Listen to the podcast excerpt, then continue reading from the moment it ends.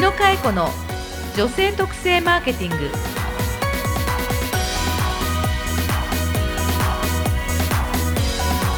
こんにちは。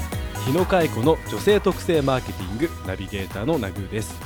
この番組は株式会社ハーストーリー代表取締役の日野佳恵子が独自のメソッド女性特性マーケティングについて分かりやすくお伝えします。かえねよろしくお願いします。よろしくお願いいたします。はい2月になりました2ね月入りました。節分の日だね、い。やいやいや大豆の日じゃない。知らんよ。だいや大豆の日ですよ。大豆の日なの今日。大豆をこう敬う日ですよくわかんないですけど。またナグが本当にあの記念日を調べるんだからすぐにさ。あそうか節分の日でしたっけね。一応今年はね2月まあ3日ですよね。2月3日。一応はい季節が変わる時ということで、ね、あの節分っていうのは大体、まあはい。本当は2月4日だったり3日だったりとか、はい。その年その年であるんですけど、今年ははい。2月3日のようですよ。あそうなんですね。豆まきねしたことある？豆まきは、うん。こう小さい頃はうん。なんかよくやってた覚えでえー、あるんだ。はあるんですけど、うん。なんか今、うん。なんかあえてこう鬼は外福は内みたいのをやんないな。ただ、うん。恵方巻きっていうんですか、うん、こうかぶりつくあの、はいはい。あれ結構コンビニとかで、うん。今売られてて、うん。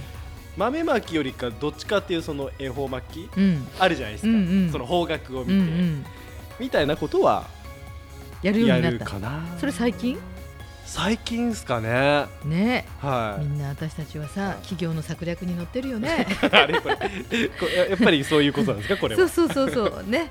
あの恵方巻きというのは、まあはい日本の各地いろいろ行事がありますけれども、はい。節分の風習という中の一つでうん。どちらかというと大阪関西を中心にうん。始まったものでしかもねはい。前回さ、ええ。独自性っていうのをやってはい。ネーミングが大事だっていう話したじゃなはい？いしましたね。恵方巻きって、ええ。セブンイレブンが出した。名前なんだ。あえー そうなんですかまあ、詳しく調べると他にうちが言ってたって方もあるかもしれませんけれどももともとは関西では丸かぶり寿司とか節分の巻き寿司ぐらいのあのそのまんま会みたいなとかあのね幸運の巻き寿司とかあのかっちりした名前がなかったらしいんですけど店頭で売るためにですね、はいえーきちんとその恵方ね、はい。今年のいい方向のところを向いてはい。巻き寿司を食べるということでネーミング化されはい。そして、えーどこの流通小売でも 出るようになり なるほど。気づくとみんなが買うようになっていったと。そうですか。そういうことだったんですか。じゃあ本当にこう、まあ、策略といったらあれですけど、うん。本当に企業のあのそういう作ったものに乗っかってたとことなんですね。まあほら今何でもあるからさ、うん。ブーム作るにはうん。こういう眠ってる地域のはい。商材とか食べ物、はい。食べ方はい。をですね、アレンジ。えーアレンジしたり、はい。まあ、見つけて、うん。あのブームを作っていくっていうことも着眼点の一つとしては大事なのかもしれないね。おっ。とこれが今日のテーマといいますか。そうですよ。なんですかね、はい。こう地域性みたいなね。そうなんです。私あのほら生まれがはい、島根県で、あそうですね、うん。あ島根の地域性みたいのもちょっと聞いてみたいですね、まあ、島根は大きくね、はい。は出雲のお国とですあまあそうですよね。ね岩見のお国というのがありまして有名なのははい。出雲のお国で、ねああああ。私は岩見の人なんですよね。ああそうですよはい。ね、まあ、でもそういうふうに、あのその県の中でも、うん。あの人は何々エリアとかさ、ね、いうぐらいですから、えー、まちまちによって食べ方とか、はい。えー取れるものとか、えー違いますよね。そうですねじゃあそれをいかにそうこう地域性を使って、うん、こう発展させていくのかっていう話を、じゃあ今日は聞いていきたいと思います。ではかえね今週もよろしくお願いしますくお願いいたします。日野佳恵子がお送りする女性特性マーケティングレッスン13地域性って何？いやいやよろしくお願いします。どうした？急に13になって今までなんか 12とか11とか言ってたのに。ちょっと13か30かちょっとわからなくなっちゃったえんで、ちょっと今後のためにちょっと今後のためにもう日本語に戻しといた読み方にしといた方がいいまあねでもねあのだんだんあの面倒くさくなってきそうだからさ、ね。言葉が長そうだってだから100になったら100とか言わないですもんね。レッスン100のがいいですよね、確かに、はい、じゃあなんか今後、うん。あの13とか14で。わかりました。いきますんで。もうい。よいよ10ちょっとで終わっちゃったか。レベル低だろうなと思ってたけどね始まった時いからさ。まあ、そんな話はさておきですよ。うん。地域性って何っていうのが聞きたいわけですよ、そうね。リスナーの皆さんはまあ地域性っていうのはあの要はその町で生まれ育った方々が、うん。えーその町での食べ方とかその町で取れるものとかねね。そういう、まあ、例えば、ね、えー私はほら広島で会社を始めたからそうですよね、広島だとうん。お好み焼きまあ有名ですね。ね。まあ、牡蠣とかね。そうそうそうはい。牡蠣とかね、はい。で大阪の人だって一家言あると思うのよ。おはい。好み焼きっていうとさ、あそうですよね。広島だとそば入れるとうん。か、ね。スタイル違いますよね。スタイルが違うでしょ、うん。こういうのは地域性だと思うんですよあ本ね。当だ。うん、でやっぱり今日はその節分って話から始まったんだけどはい。恵方巻き一つとってもさ、たった一つのエリアで食べられていた食べ方が、はやり方によっては全国にうん。普及させることによって、はい。太巻き寿司が売れていくというような、ん。あの仕掛けができるじゃない、そうですね、まあ、あのいつものようにマーケティング的に見ると、うん。ね、類似した商品って今大量にあるわけだから、はい。まあ新しい食べ方とかうん。風習を見つけてきて、これって広がるんじゃないかなっていうのを探すっていうのはあるかなというのが地域性っていう考え方かな。ああそういうことなんですね、うん。うんだってさポテトチップスとかはポッキーとかいはい。ご当地ものって多くない？あご当地もの例えばなんとかの明太子味とか。そうそうそうそうそうそう。ってことですよね、いうんあまり食べない？やだけど食べますね。例えばお土産でもらったりすることもうんうん。多いですよね、ね。はい。まあ最近は海外ものでもあるよね。そうですね。のポテトチップなんだけど、はい。韓国とかね。ああそうのあるんですか？そういういろんなパターンがあるんだけども、はい。あの地域性っていうのは例えばテレビだと県民賞とかさはいはい。見ます見ます。あとダーツの旅。あ見ます見ます。面白いよね。面白いですね所さんねあと NHK でもあるじゃん、はい。なんだっけあの鶴瓶のうんうん。ですよね。家族に乾あ杯そう家族に乾杯。ねいろいろ見てますねさすがメディアの人だから。本当面白いですよねね。どれも。あれって多分自分たちそのそれぞれ見てる人がはい。自分の常識と違う食べ方をしていて、うん。でその町の人に聞くと「えカレーってそうやって食べないんですか?」とか、はい。ね。えこのメニューってこうじゃないんですか？って日本中そうだと思ってましたみたいな発言時々ない、うん、時々っていうかみんなそうですよ。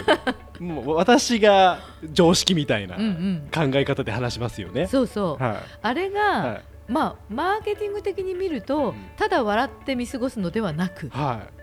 あそこに素晴らしいヒントがあるよね。あ本当ヒントだらけかもしれないですね。ね。うん。あの一応メモってってさ、はい特に美味しそうかなと思えたり、うん。全国的に普及できるんじゃないかな系味を探して、ちょっとメモにしちゃって、はい。ちょっとやってみるって手はあるんじゃない、あ本当ですね、やっうん、ぱそういうテレビからも本当拾えますよね。そうそう、はい。えでナグーははい。どこの人、私は神奈川県ですね。神奈川県まあい。関東だと、は一応日本の中心に近いから、はい。面白くないかな。まさか出ステージに NG を食らうとは思わなかった。まあ平塚ってとこなんですけど、生まれたのは、うん。えっとまあ七夕とか、よくあるんですけど、うん。なんだろう地域性って言われると、うん。なんかあんまりちゃんと見てなかったなっていう気がするんですよね。例えばお雑煮はどんなもの、はいお雑煮。食べたものえ？お雑煮はもうシンプルに、うん、あの醤油？に何が入ってる、えっとあ鶏肉うん、かな？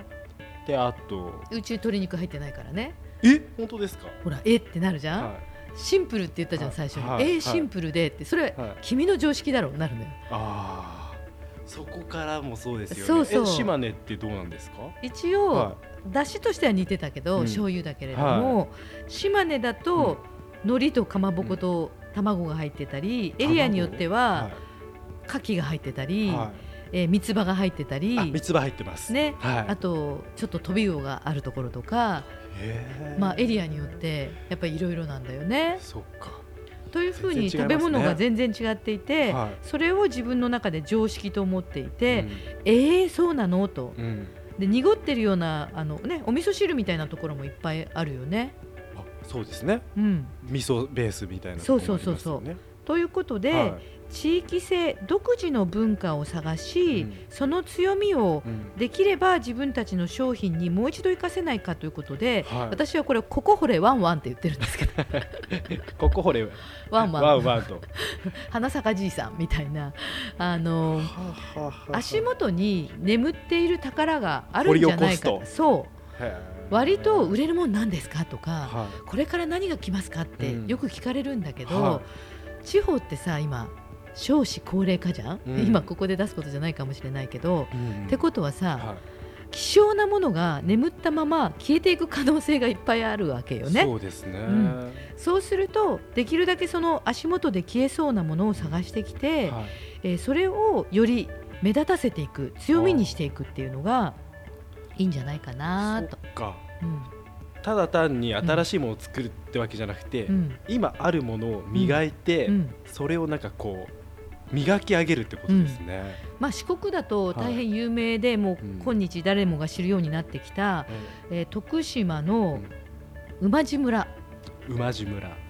馬って書いて、はいえーそれから路路地の路と書いて、はいはい。馬路村さんっていうのは、地元の特徴が何にもないじゃんって考えた時にえ柚子ばっかり取れてるってことから柚子村っていうことで、はい。柚子の名産をたくさん作った。っああそうなんですか。ていうことをやってるんでですよね。あそっか。うん。じゃああ柚子取れてるよねと、うん、じゃあ柚子を使って何かできないかなっていうそう。ことですね。例えばね徳島の馬路村の話今したけど、はい。同じ徳島でもまたさらに上勝町って町があってはい。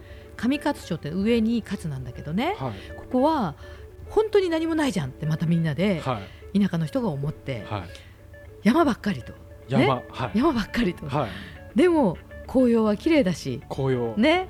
季節になると変化するよねっていうことで葉っぱを商品にしたのよえー、面白い。料亭でよく出る例えばもみじの葉っぱとかはい。イチョウの葉っぱとはい。かあるじゃあない？りますね。それをねあの料亭にはい。売るという商売をしていて、えー彩りっていう会社になっていまして田舎のおばあちゃんたちがはい。毎日毎日はい。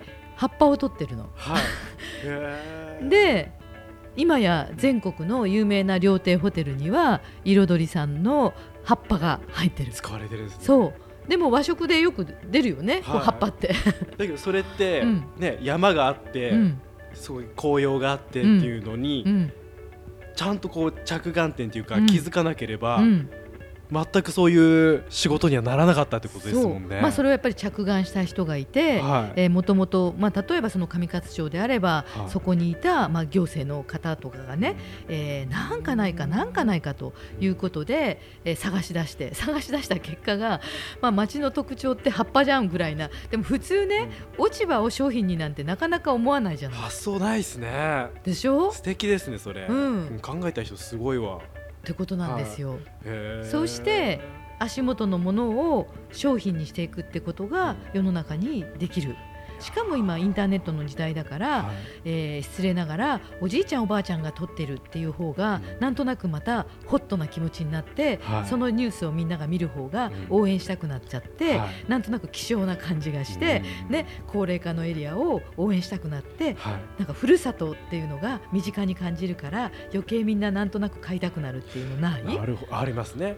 まあこういいスパイラルに入ってる感じがありますよね。うちは何にもないからとか、はい。うちは保守的だからとか、は田舎に行くとですね、まあ、私はあの島根県出身だから、はい。田舎に行くと、うん。もうね何にもないのよって言っていた町がですね今どんどん再生していく。そう再生していく、はい。その特徴は足元にあるここ掘れワンワンでございます。今日はもうここ掘れワンマンに尽きるかなと思うわけですが、はい、じゃあまあちょっと締めの言葉としていただきましょう、はい、それでは今週のマーケティングレッスン地域性とはここ掘れワンワン足元の宝を磨こ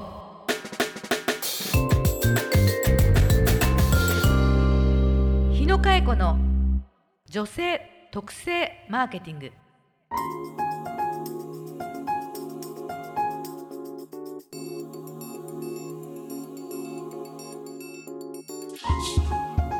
さあエンディングのお時間ですが、カエネすみません、ちょっと僕の笑い声がカエネの最後のお言葉で入っちゃってたら申し訳ないんですけど、いきなりここ掘れワンワンって言うと思わなかったんでしょ？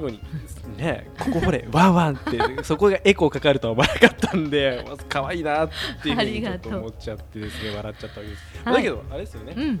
もう今週は本当にこうここ掘れワンワン、足元うん。掘るっていうね、まあそれはすごい気づきですねこれは。そうなの、はい。ついつい遠くを見たりとか、うん。なんかいいものないかってこう見渡してみたりとか。新しいものばっかり目がいっちゃいますけうん。どね。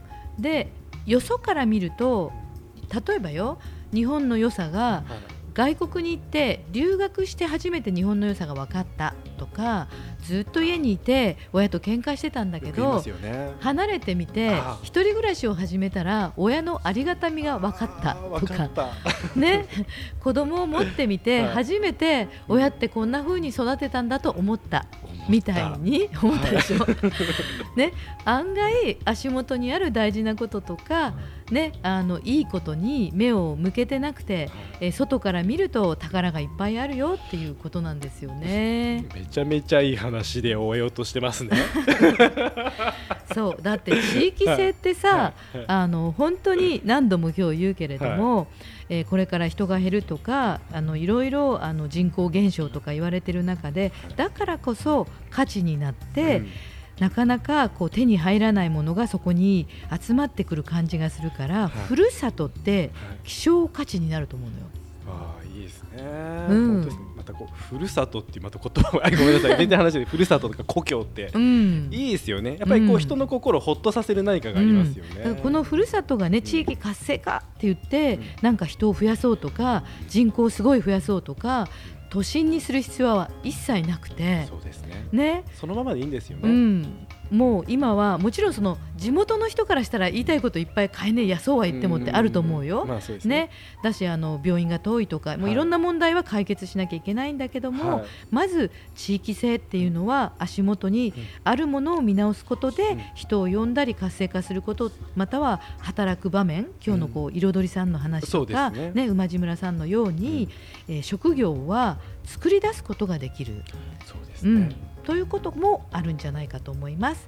地域性でまた独自文化を作りましょはい、ありがとうございます。それではかいね次回もよろしくお願いしう。ます。よろしくお願いいたします。お相手はナビゲーターのナグート。かえねえこと日野かえ子がお届けしました。ままったね番組の感想、マーケティングに関する疑問質問は Facebook 日野佳恵子の女性特性マーケティングポッドキャストというタイトルから検索してお送りください。